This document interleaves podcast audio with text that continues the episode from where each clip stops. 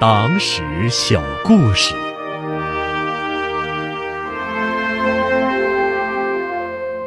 三条腿的供给部长林伯渠，一八八六年出生于湖南临澧，一九二一年加入中国共产党，与董必武、徐特立、谢觉哉、吴玉章并称延安五老。红军长征的时候，林伯渠任红军总供给部长，主要任务是负责筹粮筹款。组织上给他配了一匹马，可他却很少骑，总是把文件和警卫的背包驮在马背上，自己则拄着一根从瑞金带来的棍子，高一脚低一脚的步行。警卫员多次劝他上马，他却风趣地说：“大家都用两条腿走，我现在已经多了一条腿了，为什么一定要用四条腿呢？”每次行军的时候，他总是提着一盏小马灯，站在险隘难行的路口，照着让队伍通过。进入草地后的一天深夜。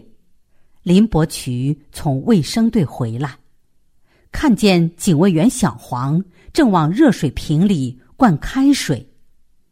他命令道：“灌满水后，把他送到卫生队去。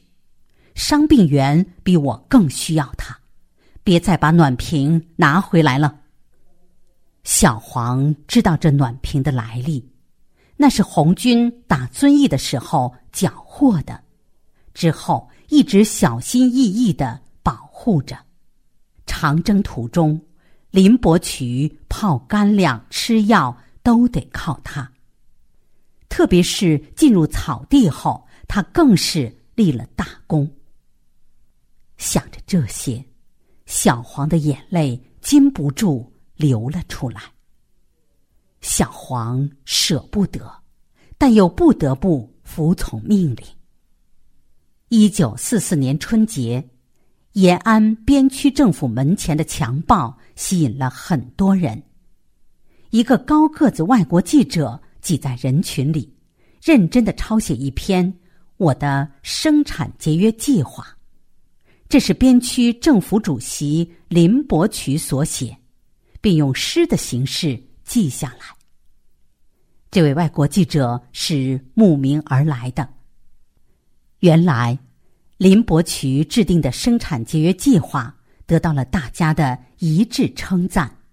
那位外国记者深受这篇生产节约计划的感动，就怀着好奇、敬仰的心情采访了林伯渠。他来到林伯渠的住处，只见窑洞里只有一盘炕，炕上的被子打满了补丁。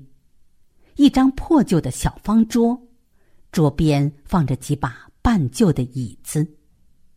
此时，林伯渠坐在椅子上，埋头缝补着一条旧裤子。